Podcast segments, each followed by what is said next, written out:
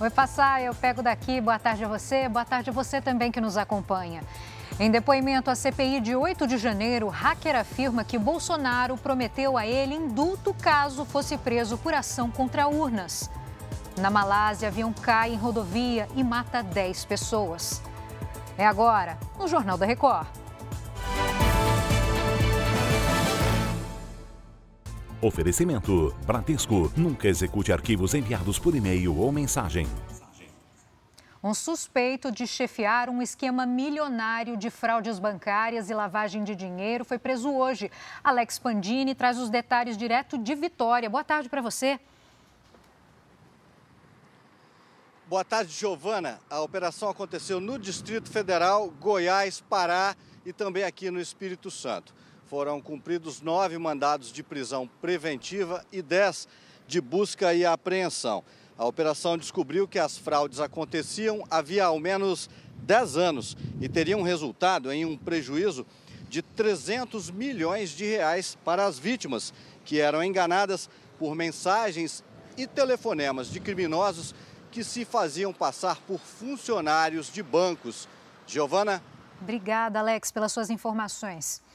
Olha, quinta-feira agitada em Brasília. O hacker Walter Delgatti depõe neste momento na CPI que investiga os atos de 8 de janeiro. Vamos falar com a Narla Aguiar, direto de Brasília. O que foi dito até agora? Um resumo, Narla. Boa tarde. Boa tarde, Giovana. O hacker afirmou que o ex-presidente Jair Bolsonaro, o hacker que foi preso no início de agosto, afirmou que o ex-presidente Jair Bolsonaro pediu para que ele fraudasse uma urna eletrônica para que fosse questionado aí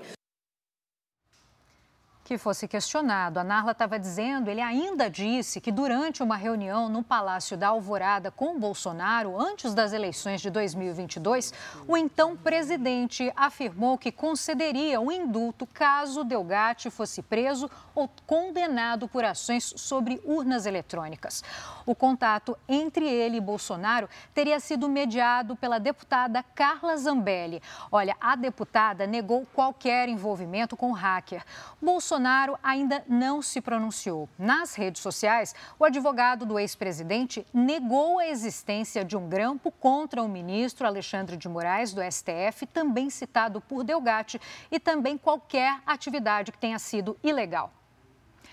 E a Polícia Federal realiza hoje mais uma fase da Operação Lesa Pátria, que investiga os ataques a sédios dos três poderes em Brasília no dia 8 de janeiro.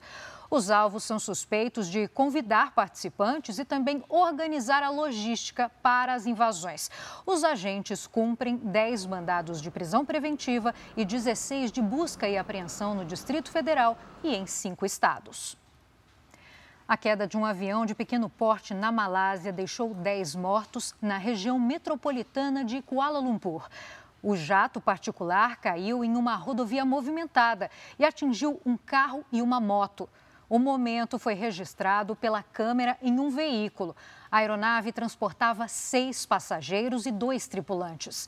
O piloto já tinha recebido autorização para pousar, mas perdeu o contato com a torre de comando. As causas ainda não foram explicadas. Daqui a pouco eu volto com mais informações, trazendo mais notícias para você. Passaia, até já!